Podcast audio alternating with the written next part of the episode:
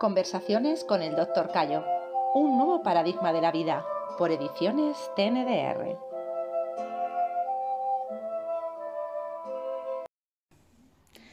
Martín, te he interrumpido cuando nos empezabas a contar algo sobre la biblioteca hacia los 16 años.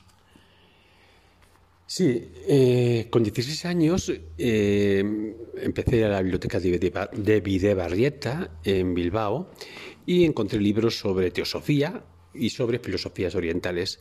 Y bueno, pues para mí era otra explicación del mundo que no había encontrado en, la escuela ni en, la, ni en el instituto cuando hice bachiller. Entonces era algo diferente.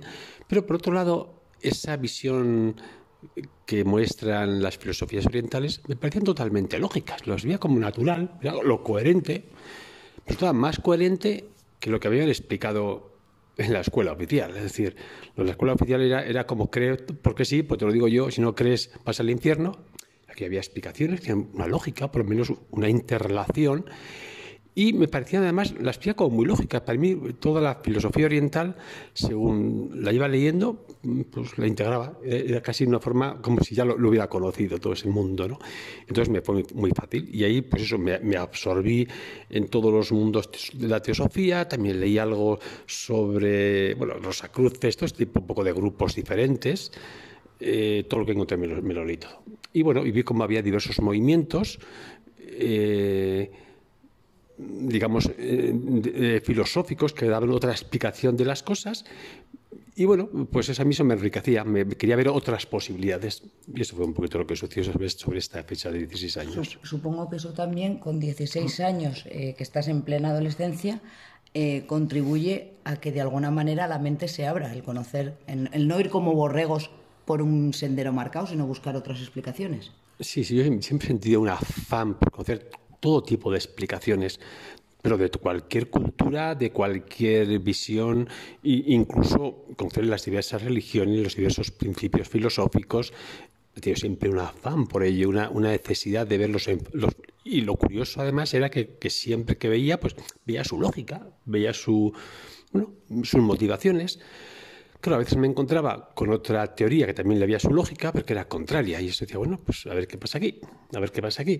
Y eso me llevó a, una casi, casi, bueno, una, no una ansiedad, porque no fue una ansiedad, pero es una necesidad continua de conocer todo tipo de técnicas, todo tipo de maestros, todo tipo de libros diferentes sobre visiones diferentes.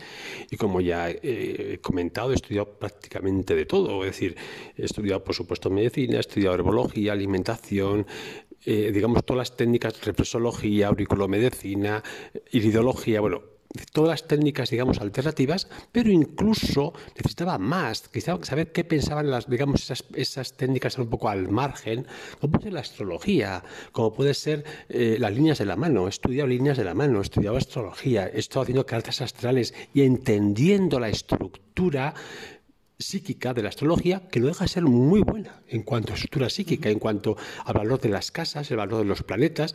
Puede que sea un juego de, de, mesa, pero como juego de mesa está bonito y tiene unas explicaciones psicológicas bastante buenas. Que luego sea cierto o no sea cierto, bueno, no voy a entrar en esa discusión en este momento, pero que he estudiado de todo y hizo todo tipo de conocimientos, mi necesidad de conocer todo, de no poner... Es decir, yo hoy día me encuentro con personas, vamos a decir, que se dicen científicos, ¿no? Que dicen, no, yo soy muy científico, pero luego cuando hablan de estos temas tienen un gran prejuicio, ni siquiera quieren, quieren mirarlo. Un científico no puede tener prejuicio ante nada a un científico de la astrología, no, son tonterías. Yo le pregunto, ¿tú has estudiado astrología? ¿Has comprobado si es una tontería? No, no, pero es que es una tontería porque es que eso es una tontería. Eso no es una mente científica. Es alguien científico, pero con una mente todavía prejuiciosa.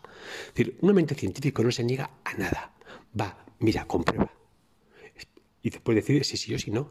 Pero decir no o decir sí, como sucede, están las personas que dicen que son creyentes. A todos dicen que sí, todo es verdad, todo es verdad, todo es verdad. ¿Lo has comprobado? No.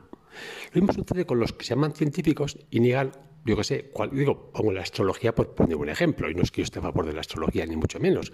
Pongo la astrología o pongo, yo qué sé, la homeopatía o pongo la acupuntura. Bueno, eso son tonterías. Tú lo has comprobado, tú has visto estadísticas. No, no, pero sé que son tonterías. Es decir, y se llaman científicos. Esto es lo que siempre me astringe cuando veo a los que se llaman científicos tan poco científicos. tampoco dispuestos a comprobar.